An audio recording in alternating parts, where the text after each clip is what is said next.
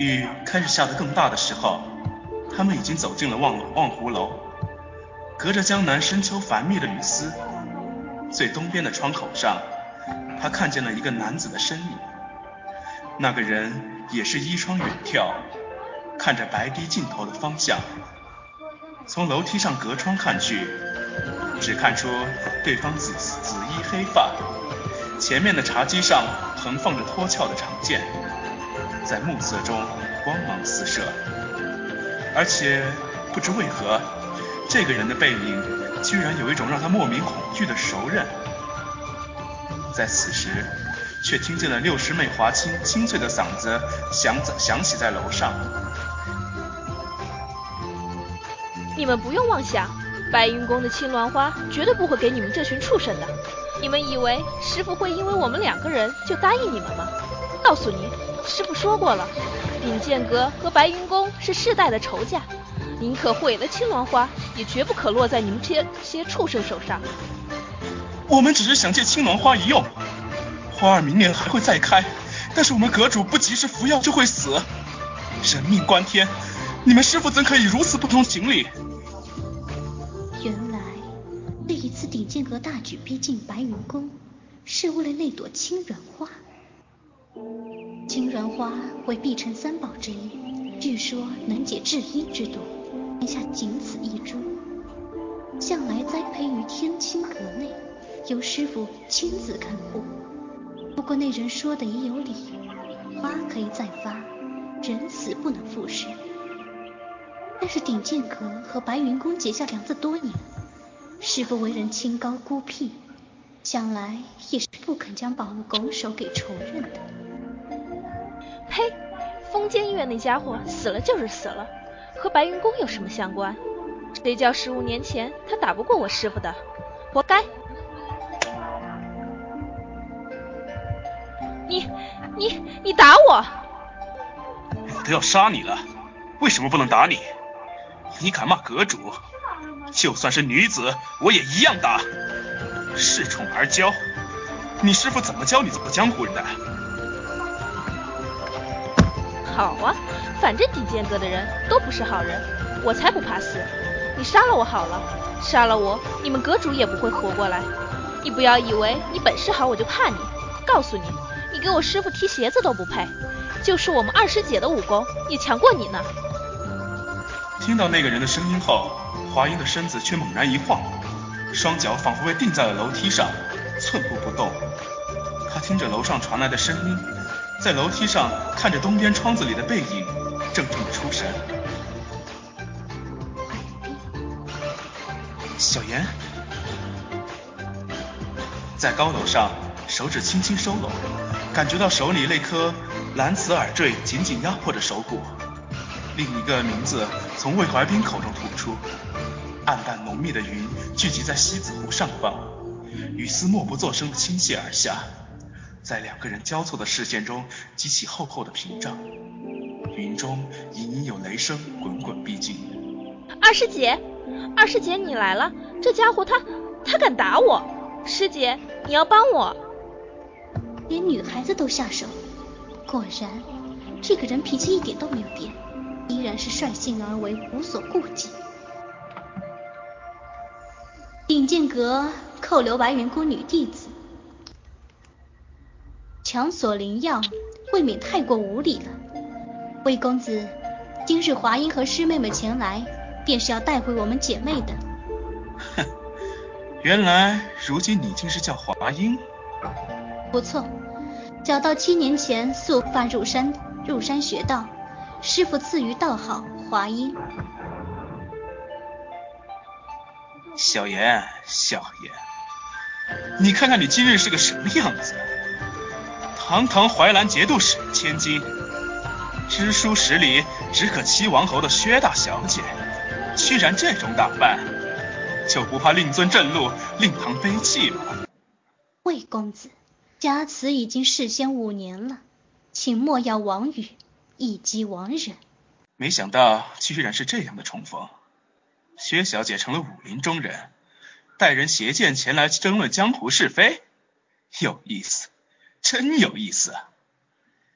我记得令尊最看不起的便是江湖人，是也不是？修道之人，尘缘已断，魏公子何必多问世俗往事呢？阿英今日前来冒犯，是要将同门姐妹带回。青鸾花是白云是白云宫之宝，能否赠予，全在师傅一念之间。魏公子若是讲理之人，便不该强行扣留人质。我本就不是讲理的人，你应该知道。华英咬唇不语，回首之间，袖袍飞舞，竟有一片单薄的纸片从袖中飘落，很普通的一张素白信笺，上面依稀有一行墨迹。外面的雨丝方下的浓密，那小小的纸片一经飘出，就逃不开往下来的雨点，在空中方才一个折转，转瞬间就已经被打湿了。洇开了深深浅浅的墨迹，然而在纸片飘落的轨迹划过眼前时，Hello，酷狗。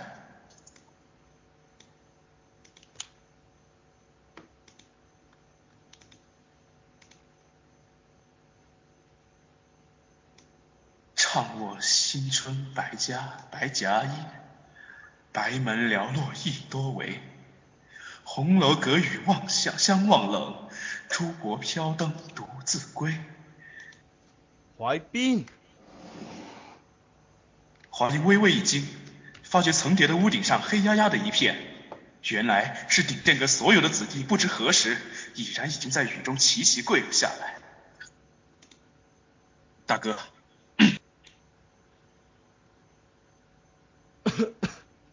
你还知道叫我大哥？我一直 一直告诫你，无论如何不许再去和白云宫为敌。大哥，你快进楼里休息吧，你不能淋雨的。要骂我也先进楼里来吧。你的武功倒是越来越长进了。你知道我不能乱动真气，还背了我到处惹事，伤了人没有？没有。我也只是扣了人，想向静明公主要那株青鸾花而已。大哥，如果你还要叫我大哥，就对我发誓，从此以后再也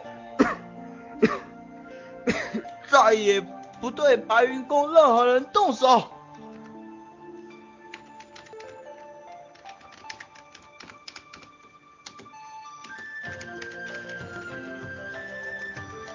说，我不说，我不说，拿不到青鸾花你会死的，大哥，我不会看着你死，哪怕夷平白云宫，我都要把解药拿到手。好，那么你先打倒我，踏着我尸体出去，不然你休想去碧城山捣乱，大哥。好。我答应你。请问这位道长尊号？我小道道号华一，是白云宫晋明师傅门下二弟子。二弟子华一，听说晋明近年收了一个徒弟，资质惊人，想来就是你了。回去替我问候你师傅好，就说故人久不见，祝他修为更进吧。这次二弟年轻气盛，冒犯贵派，还请多多见谅。大哥，你还要让着他？你都快要死了，还要让着他？林芷那个女人都已经认也不认得你了，那样没良心，你还……住口！各位道长。请先走吧，我和我二弟还有话要谈，怒不远送。可众位姐妹到了楼梯口，大师姐华清却忽出乎意料的站住了。风国主还是还是请好好保重。十五年了，师傅他真的都忘了。你。山此树，福多路。青鸟殷勤备汤饭，风阁主只怕是你不记得我是谁了。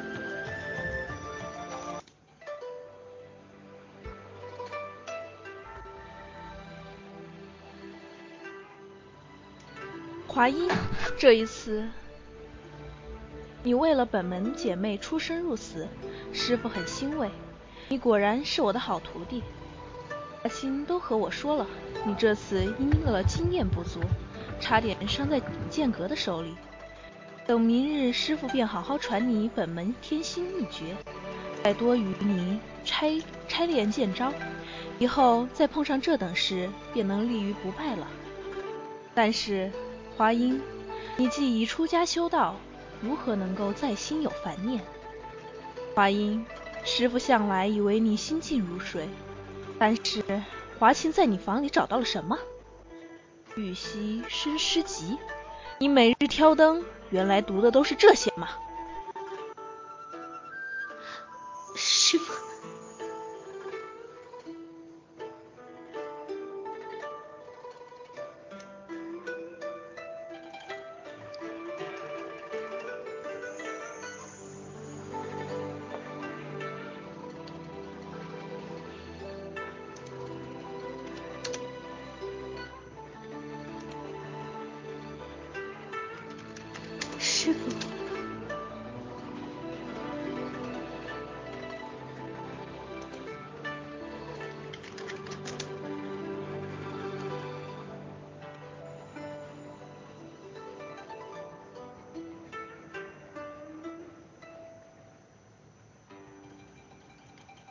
师傅，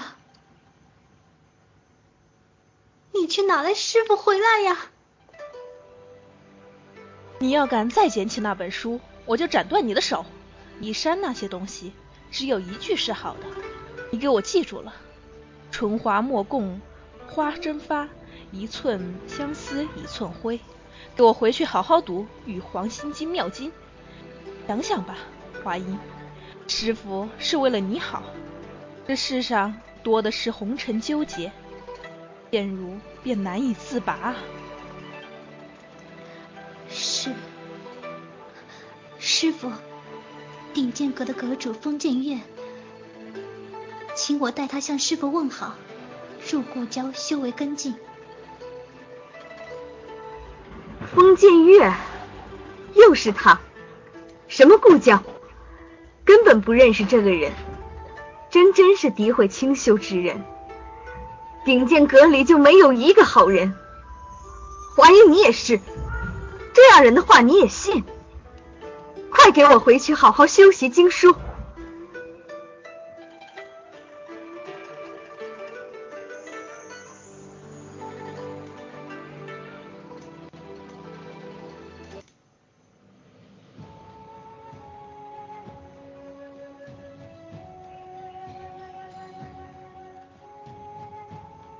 已经是半夜了，碧城山上。到处是点点的碧色，那是满山的灵火。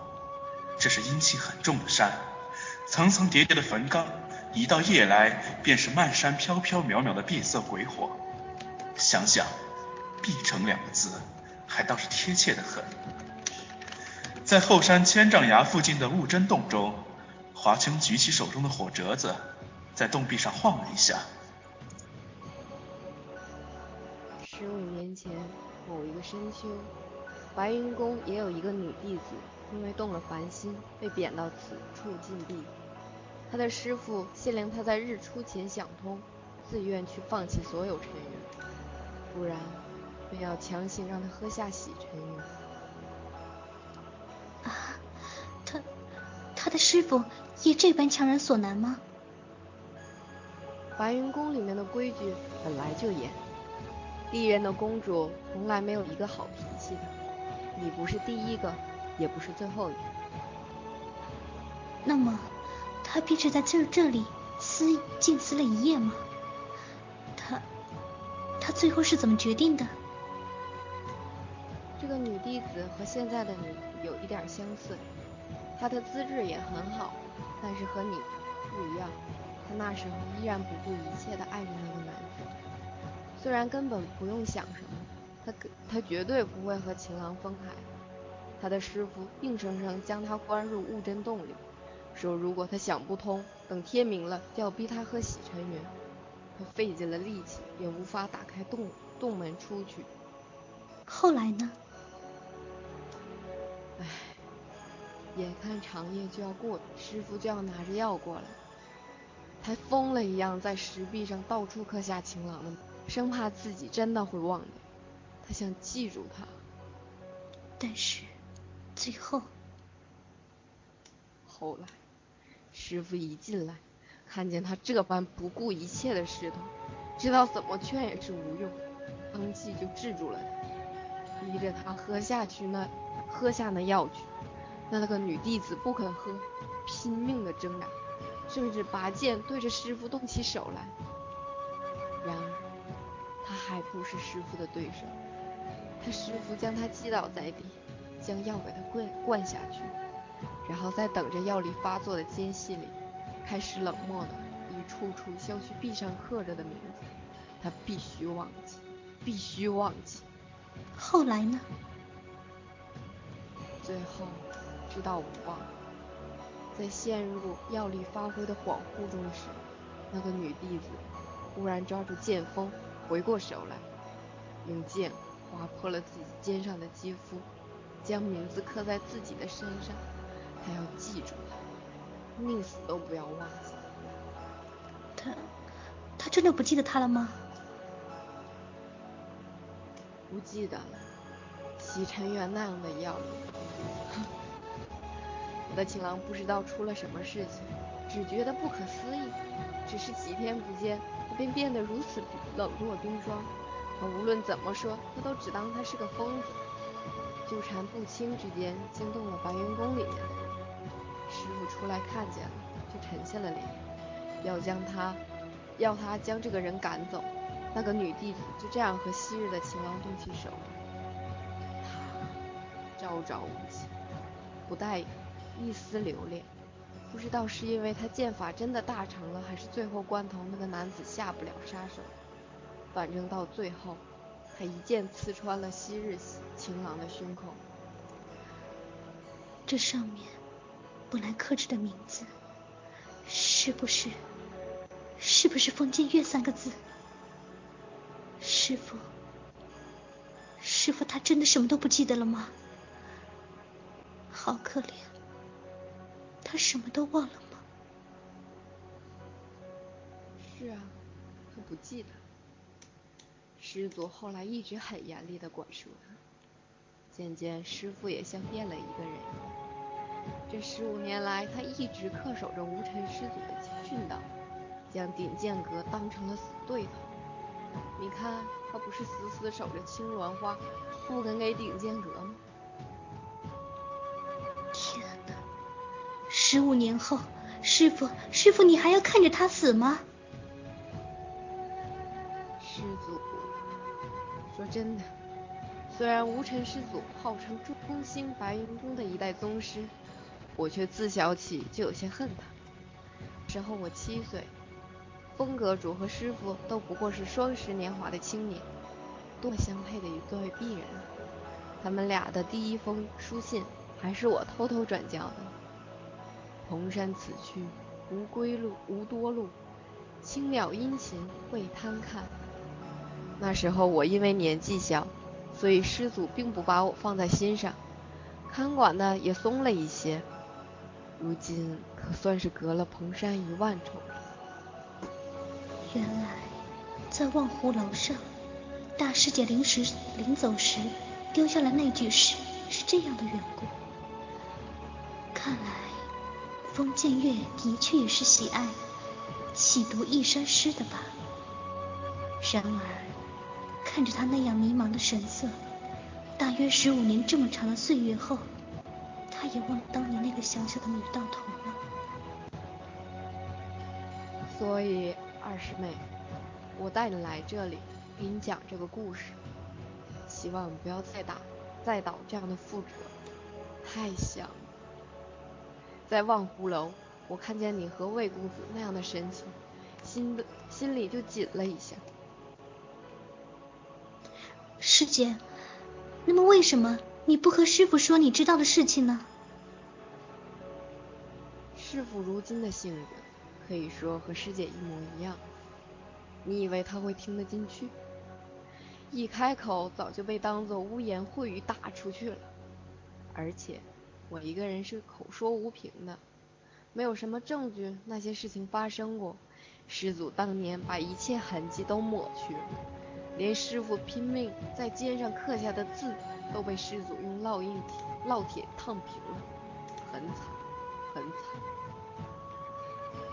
师傅，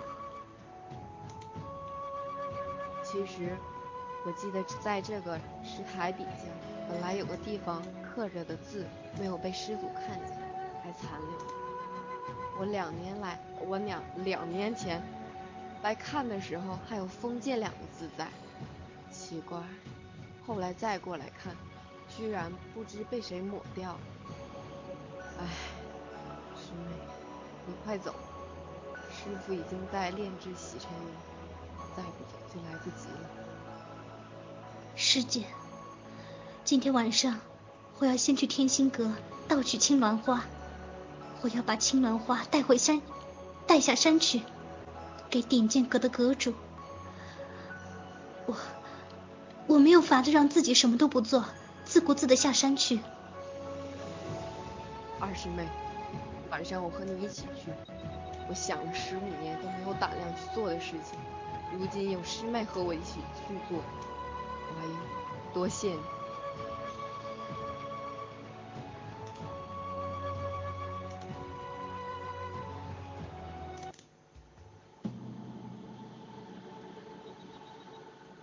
三更，碧城山还是一如平日的寂静，天空也作美，今夜没有月亮。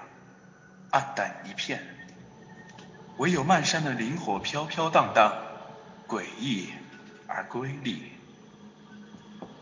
师姐，你在这里替我望风。如果师傅过来了，就想办法拖延一下。我进去拿了青鸾花，便立即出来。好，你快去快回。师傅此时应该是入定的时候，一炷香内该不会发觉。好。如果一炷香内不见我出来，那么师姐赶快回自己房间去，免得被师傅知道了今晚的事情。华英已经跃入了三层，华清眉间有些忧虑，不知为何总觉得今晚会有大事发生。他的手心里沁满了冷汗，正在思虑之间，忽然看到有人从天心阁那扇窗中先后跃出，身形如同疾风闪电，仆一落地便点足奔出。华英与那人一先一后，因为凭空有人出现，完全打乱了今夜的计划。一向沉静从容的华英心中又急又惊，希望在惊动师傅之前将事情了结。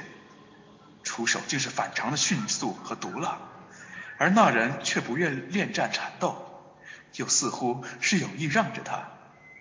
华英心里着急，起手便是一招空山灵雨，噗的一声刺入对方后背。住手！是他，是他。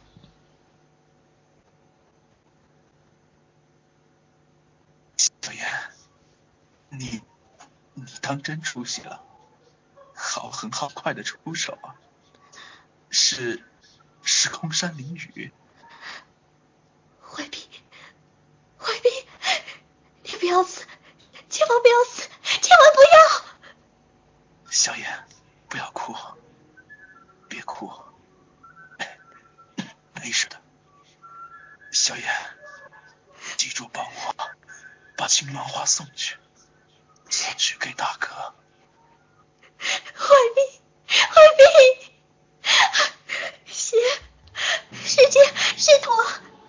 然而却不见华清，华英回头见师姐仿佛被定住了身，身后是师傅冷峻的面容。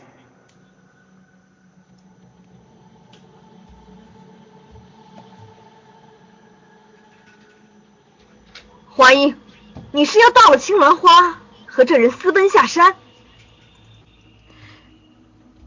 也本来没有料到怀冰会来，私奔一事，又如何说起？不错，小妍就是要和我一起走，怎么样，灵芝？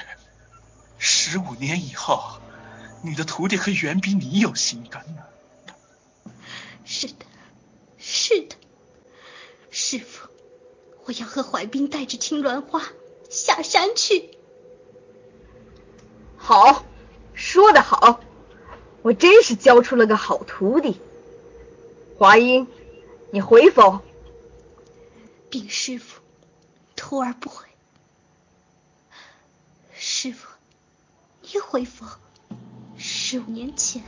住口！师傅，师傅，你还要做这般灭绝人性的事情吗？将心比心，你于心何忍？华清，我不知道你在说什么，我不知道。师傅，可是，可是你刚喝了洗泉源，对不对？我儿刚刚探了您的脉息，跟十五年前一样，药力马上就要发作了。师傅，你不能再动气，你得赶快回去，回天心阁去静坐。你刚喝了洗尘缘。原来如此，我方才还在奇怪，回答不回后，师傅那一剑，剑矢竟是往里收的。师傅。你原来并没有真正想杀我的念头，是不是？胡说！师傅，你不要为难自己了，好不好？我明白过来了，我都明白了。你配药不是为了对付我，你是留着自己喝的。师傅，你已经慢慢想起以前的事了，对不对？胡说，胡说！以前，以前又有什么事情？什么都没有。其实，弟子在听师傅说《一山一山诗》里面，只有一寸相思，一寸灰是好的事，就有些疑虑了。师傅怎么还会记得以前的诗呢？后来想想，十五年了，药性再霸道，也有减退的一天啊。雾真洞里面。那残留的封建两字，宫中除了大师姐，没人会知道。既然被人铲去了，唯一的可能，便是师傅自己动手抹去的，对吗？不要再说了，师傅，你你为什么要自己动手抹去那个痕迹？你怕什么？你是怕面对十五年前你做过的事情吧？可是，是你真心要做的。唉，华英，你可不可以不要再那么聪明？女子若太聪明了，便要多吃很多的苦头。有些事情不知道、不记得最好，知道吗？师傅，只可惜，很快我就要不记得有过这么好的徒弟了。你说不悔的时候。那表情真的很像那时候的我。你的怀冰也是好样的，他配你，也算当得起了。青兰花你拿去吧，不要再回碧城山了。你们该有你们自己的未来。师傅，傻丫头，世事一场大梦，梦醒后无师亦无徒。无我亦无他，如此而已，如此而已呀！以后任何人都不许再告诉我关于以前的事情，我什么都不想再记得。这一次是我自己决定的。第二年秋来的时候，鼎剑阁阁主久治不愈的病终于完全康复。为了感谢白云宫的灵药，鼎剑阁的魏二公子和新婚夫人一起上碧城山焚香还愿，还带去了大批的香烛贡品。怎么，走累了吗？小妍，要不要在前面坐一下？是，道长好。今日山上有素斋宴。两位早点去赶赶上去吧。秋池不自冷，枫叶共成轩。这些叶子埋到地下后化成了土，来年在上面种上新的花树，便能长得更繁茂呢。原来如此，不打打不打搅道长了。她不想告诉丈夫，也不想告诉风阁主，刚才听到的那一句依然是李义山的事。原来至少师傅心里还有一点前尘往事不灭。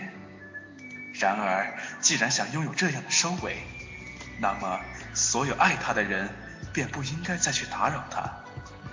远远的看见成了白云宫公主的华清师姐站在门口迎接他们，华英轻轻的笑了笑，抬头看看魏怀冰，环紧了他的手臂，将脑袋轻轻的靠在了上面。不知道以后会如何，但是至少此刻实实在在的，他在他的身旁。哎呀妈呀，终于！